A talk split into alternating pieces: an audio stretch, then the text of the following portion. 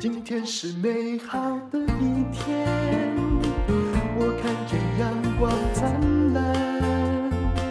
今天是快乐的一天，早上起床充满。欢迎收听。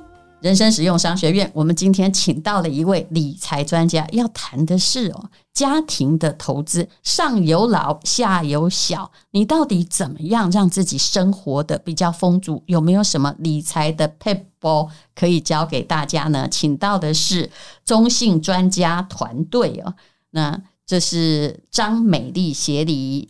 好，大家好，戴茹姐好，各位听众大家好哦，是是。哎，今天就是来跟大家聊聊，其实我们上有老下有小这个广大的族群哦，怎么样在家庭理财这边哦去做一个重点式的规划？为什么？因为其实我相信，从各个报章媒体杂志，大家都知道，不仅仅是台湾哦，甚至是全亚洲，大家都生得晚。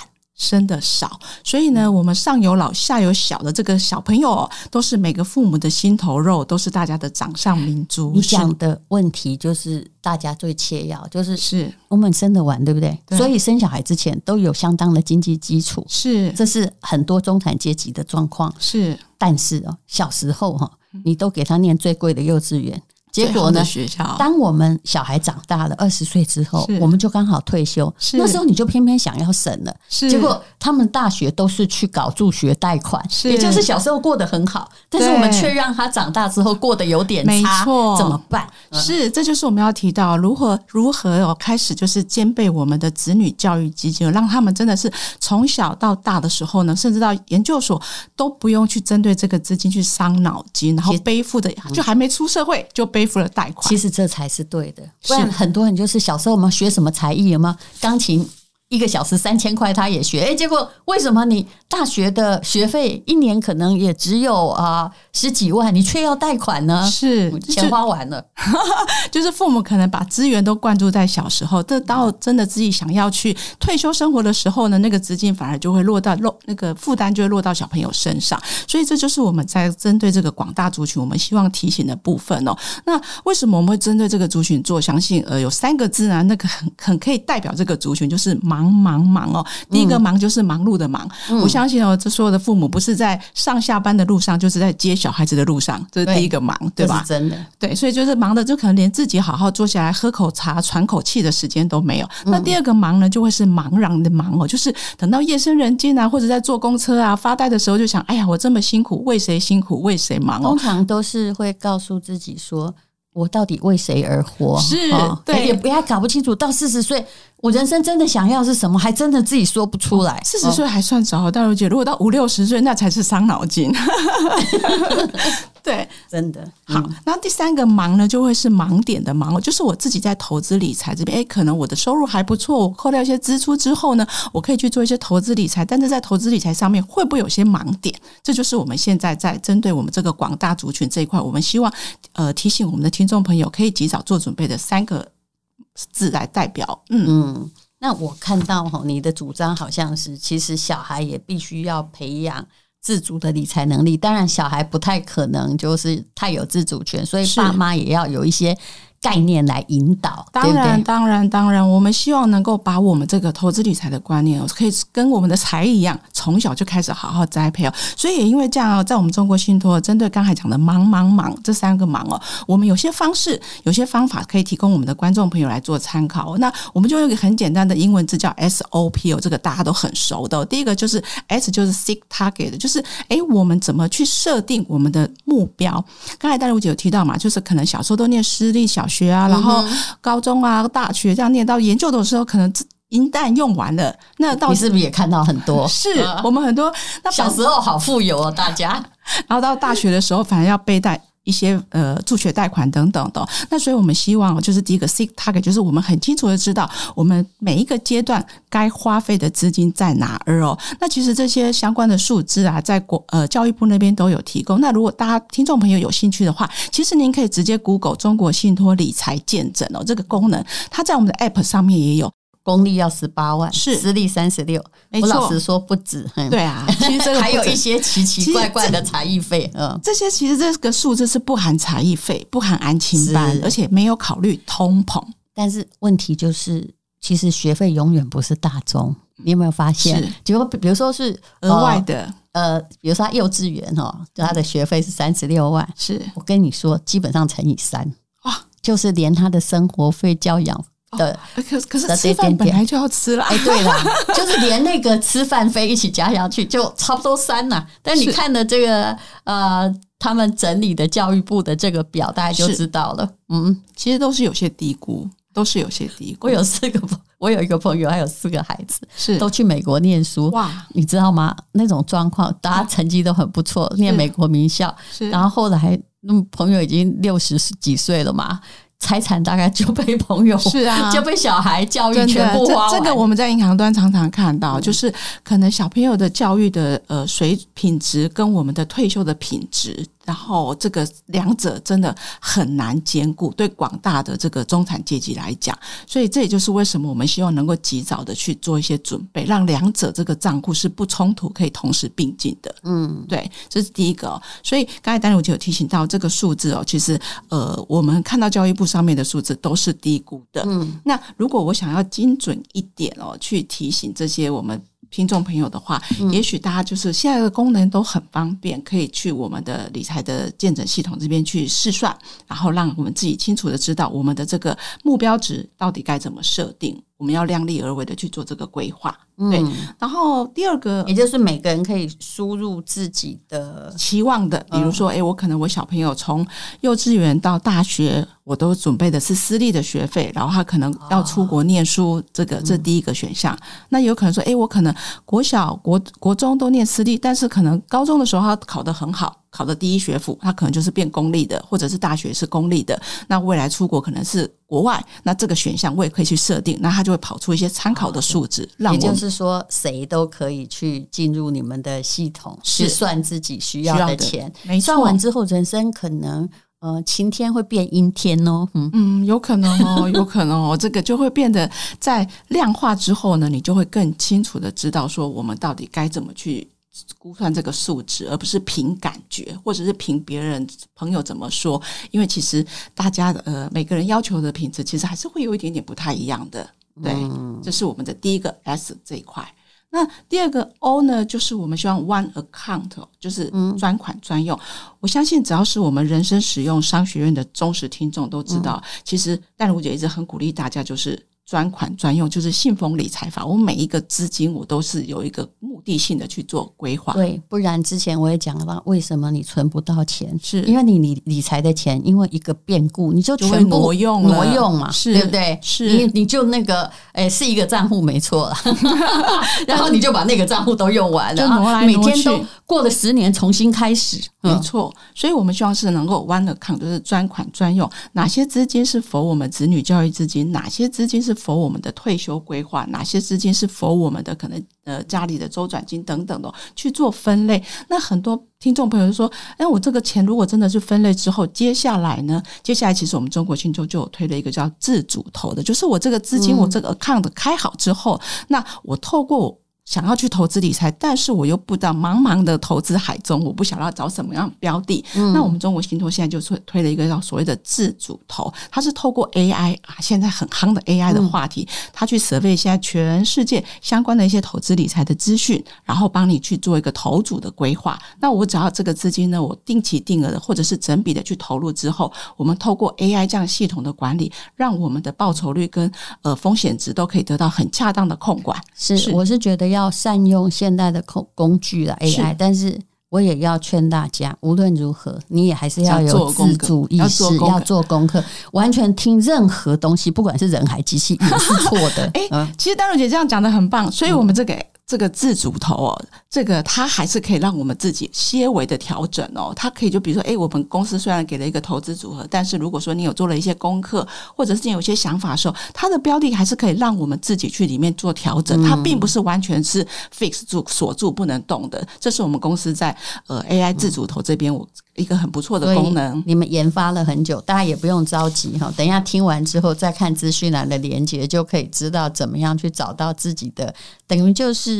开出自己的理财健康诊断书，没错，没错。那第三个呢，就是 performance review，就是我们希望就是能够还是要定期去 review 这些投资组合到底恰不恰当哦。那刚才丹妮有说嘛，就是诶，我们还是希望提醒听众朋友自己要去做一些小小的功课。所以在这做功课的同时，你也可以去看一下，说我们这样过去投资的表现好不好？然后呢，我有没有相关的一些讯息呢？里面可以做一些微调。这是整个三个 SOP，我们希望提供给我们听众朋友，中国信托现在可以提供的工具会是在这里。对，嗯，所以有 AI 的帮助，但再加上你自己有尝试，你就可以做出一个比较长阶段的，甚至是到你六十岁、七十岁的整个规划。没错，有时候啊，其实张美丽提出的问题就是，你人生中。会花的钱还真的比你想象中还多多很多，其实真的多很多。哎，其实，在花钱，其实我们中国学的还有一个很好玩的工具哦。如果听众朋友们有兴趣的话，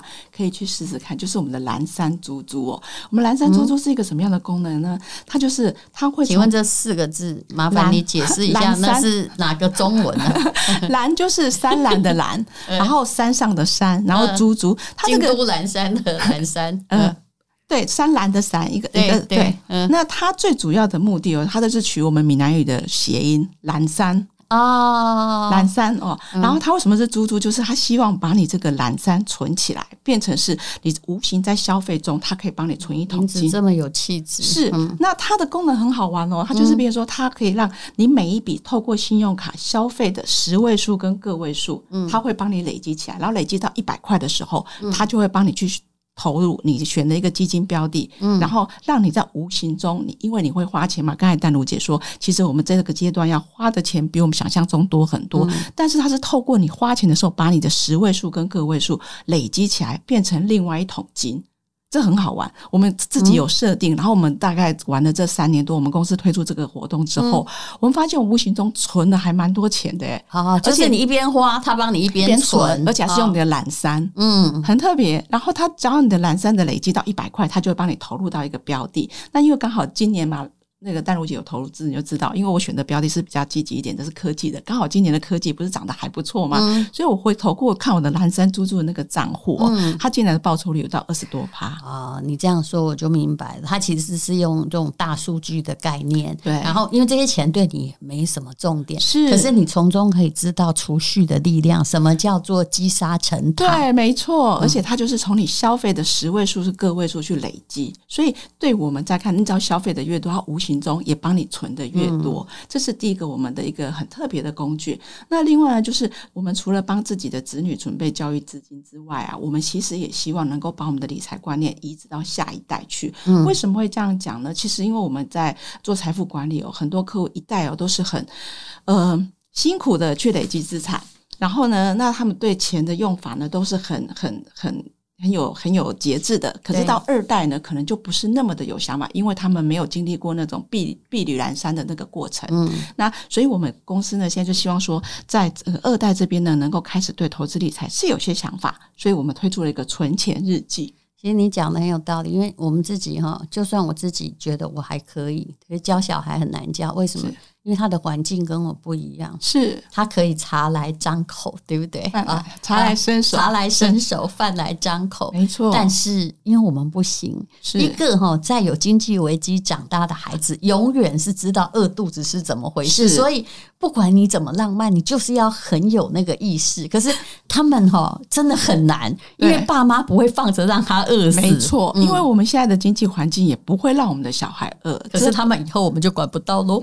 哎。可是，就是我们希望他们还是能够，呃，知道就是个钱赚钱真的是很辛苦。所以啊，我们从一代到二代，我们中国信托这边就推出一个工具，叫做存钱日记哦。嗯，它可以让小朋友透过 App，就是透过手机账户的管理，它让小朋友从从小就可以知道怎么样去花有计划的花钱，然后怎么样去做消费管理，甚至到存钱这一块，爸妈也可以偷偷看到的意思。是没错，因为这个账户，我们通常很多一代帮二代开户，我都会。担心二代或那个账户会不会乱用，嗯、会不会那个资金乱流出啊，嗯、或者是随便买东西等等。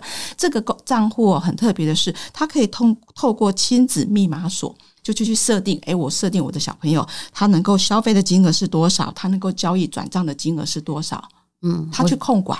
是我说个故事好了。嗯。还好有这个账户嘛，不然我有个朋友，他在疫情的期间，是他的女儿哦，就在外县市读书，是他有一天看了那个月结单了出来，发现他叫那个 Uber Eats 还有熊猫是叫了一个月叫八万块，这是真的数字吗？真的数字，嗯，实物哦，嗯，爸妈当然只得付，可是这个数字好惊人哦。可是你仔细算一下，如果想吃的好一点，顺便再叫。帮同寝室的朋友叫一点，答案可能又再买一些东西，就是这样啊。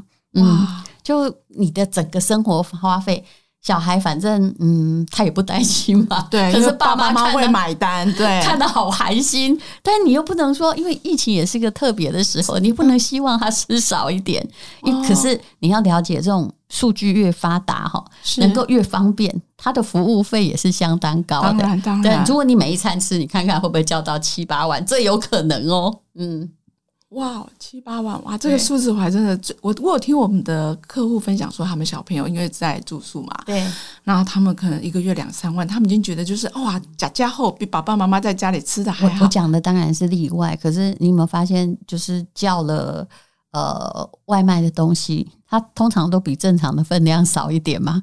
那小孩在那个发展过程，就只好这个多交几样哦，然后就可能再多杯饮料，现在的那个花费又很高。对，他自己也没有，就也没有去统计金钱呐、啊。嗯，因为不是自己付钱，所以不用统计，欸欸、所以这个可以让双方提醒说到底花了多少。没错，嗯，就是他的消费都会是用透过 LINE 这个呃通讯软体哦，去通知小朋友，以及通知父母，让彼此能够知道说，哎、欸，我们这个账户他现在目前为止的花费状况，然后他的一些相关数字的统计。所以这就是让小朋友让他知道说，哎、欸，你每个月的无形中的花费哦，到底是累积成多少金额，让他们开始对数字有感。其实现在很多的。二代哦，就是刚才淡如姐，因为不是他付钱，所以他根本不晓得那个从口袋拿出去的感觉是什么。他还没有赚钱，等他赚到 工资，他才稍有警惕。对，他才说：“哇，我怎么辛苦工作了八个八九个小时，换到的酬劳才这么一点点？”对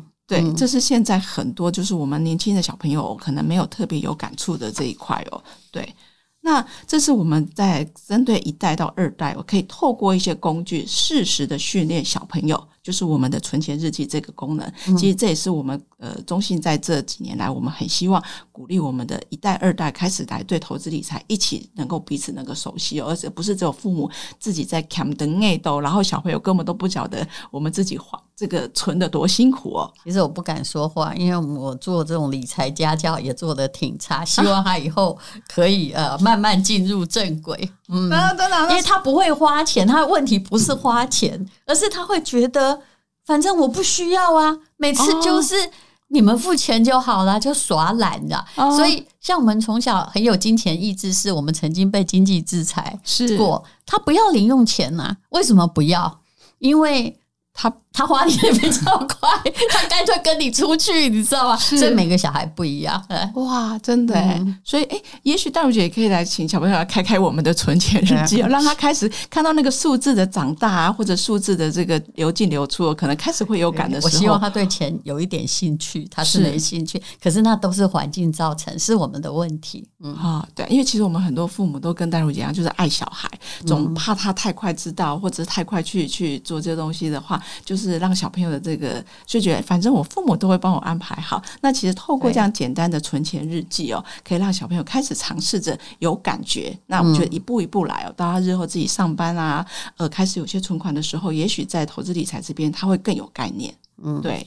那提到了呃下有小嘛，那问题是我们自己也会老。是，当然呢，其实到了中年就会发现，爸妈虽然你有健保，但是因为爸妈的问题，嗯，你。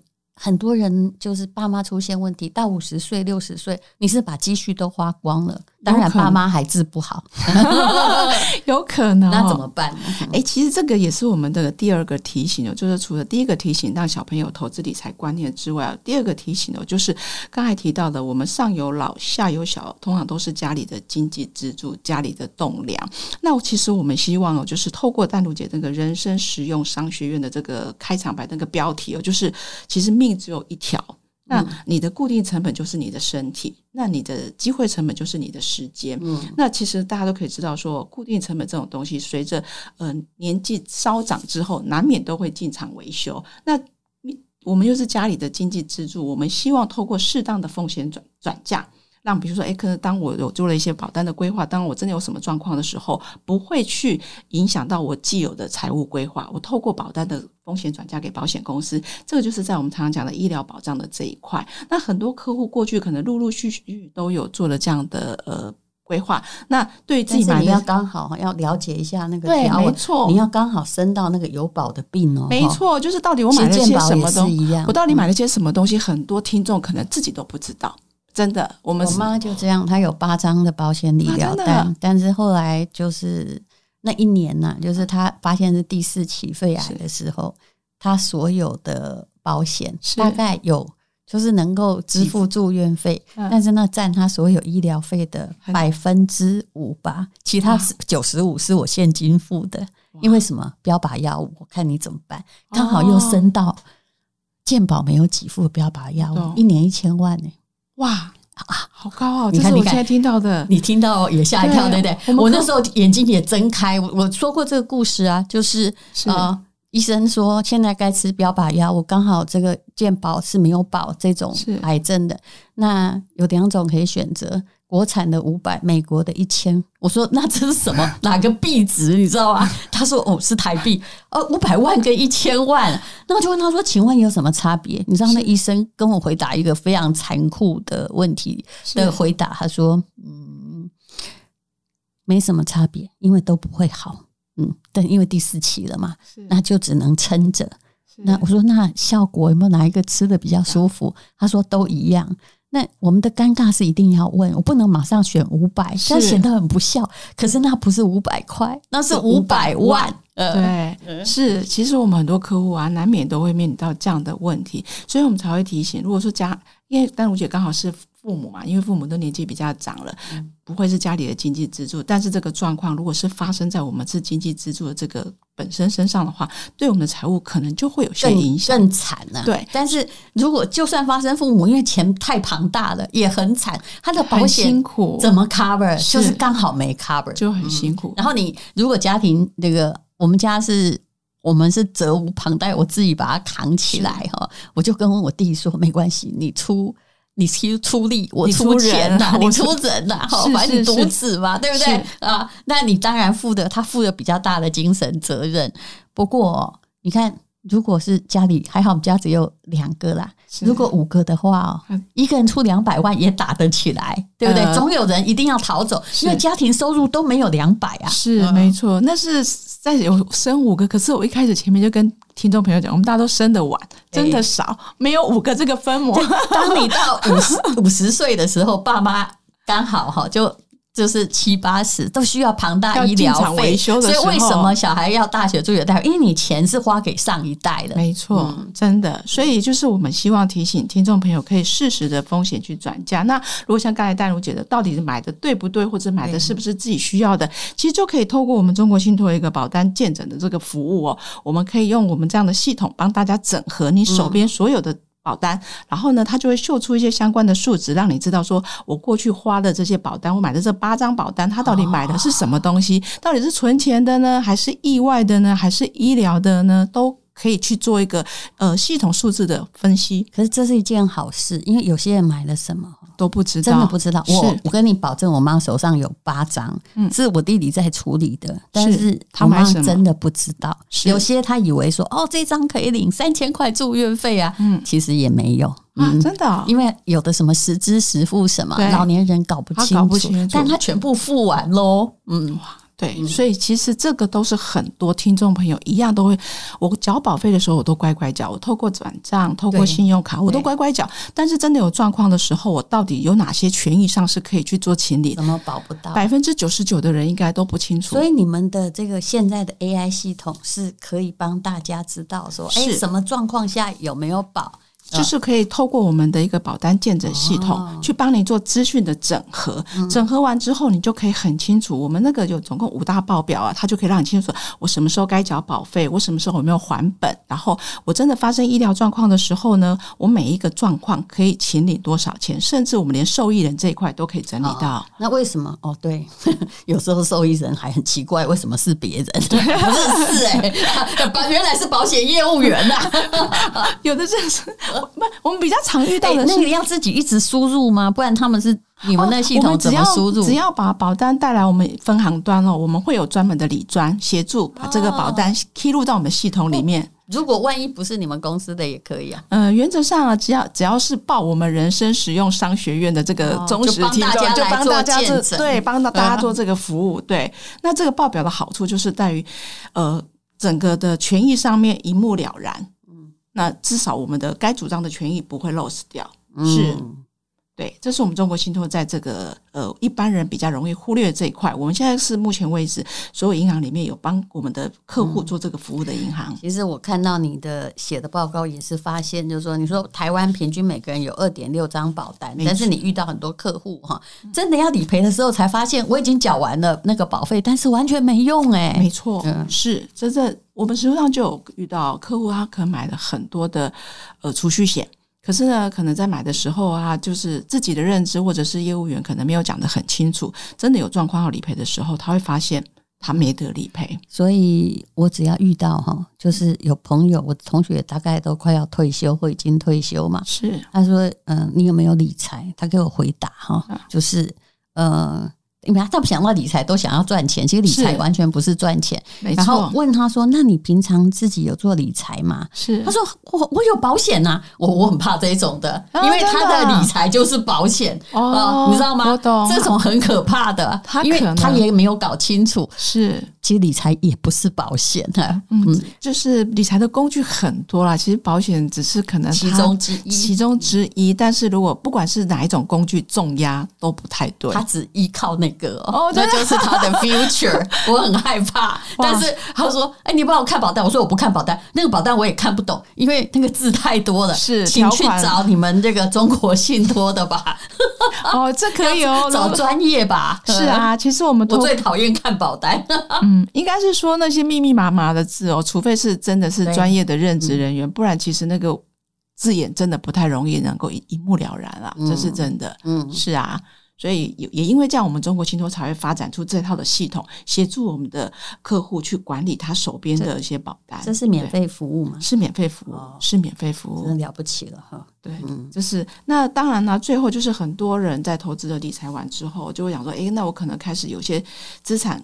开始要开始赠与完或传承到二代，我总担心说二代会不会乱用哦？他因为他毕竟他已经成年了嘛。刚才前面讲的存钱日记是针对还是小朋友的时候，那可能他十八岁、二十岁成年之后，开始要让有些资金慢慢的赠与到二代的时候，诶，其实提醒我们的听众朋友，其实我们可以善用我们的信托。我们现在针对我们很多的 VIP 客户，在做一代、二代甚至到三代的这个资金的规划的时候，信托是我们现在很常拿出来使用的一个工具。包括自己的安雅信托，或者是我要赠与到二代的金钱信托，让我们的资产的管理多一层防护网。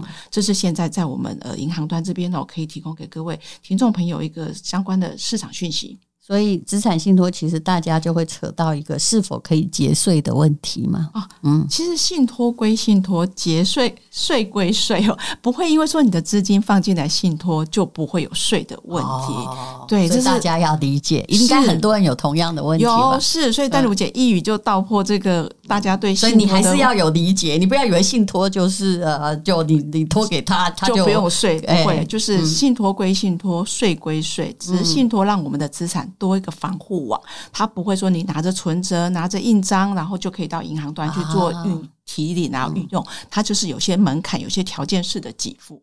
对，好，其实我们今天讲的这个也不能算是不复杂，只是在提醒你有一些 AI 的工具，还有呃。有一些公司，它已经透过了 AI，还有透过了专人，嗯、就是在帮你做服务。其实金融最重要的就是其实服务端呐，越重视服务端，而不是说，嗯，现在先叫你买一堆保险，最后来理赔的时候，我尽量想要不赔你。哦，这这个这个这个观念其实很多客户很很多听众不喜欢买，都是因为有这样子的认知。因为官司我看的也很多，哦，真的，呃，对啊，所以我们希望透过呃各个工具的构面，从我们的子女教育基金怎么累积，然后到二代这边怎么样的去建立观念，然后到既有的部位怎么去管理，我们的理财建诊系统、保单建诊系统、嗯、都可以一系列的让我们的听众透过工具。辅导辅助我们在这个投资理财上能够更顺利。好，无论如何了解自己的财务状况，我相信大家的财务报表啊，一生的财务报表都做得不好，然后你估的钱哈，就是。你以后什么？我看台湾人上次在好像《远见》杂志吧，他说他五百万现金就可以退休。我想，哎呀，我的妈呀！我有听，你也看到对不对？对，我有，有没有一点害怕？有点害怕。是，所以请你去见证一下哈。是，那非常谢谢啊，中信专家团队的张美丽协理，她真的很专业。那就请看资讯栏的连接，你就可以找到你需要的免费的服务。没错，是。好，谢谢，谢谢淡如姐。因为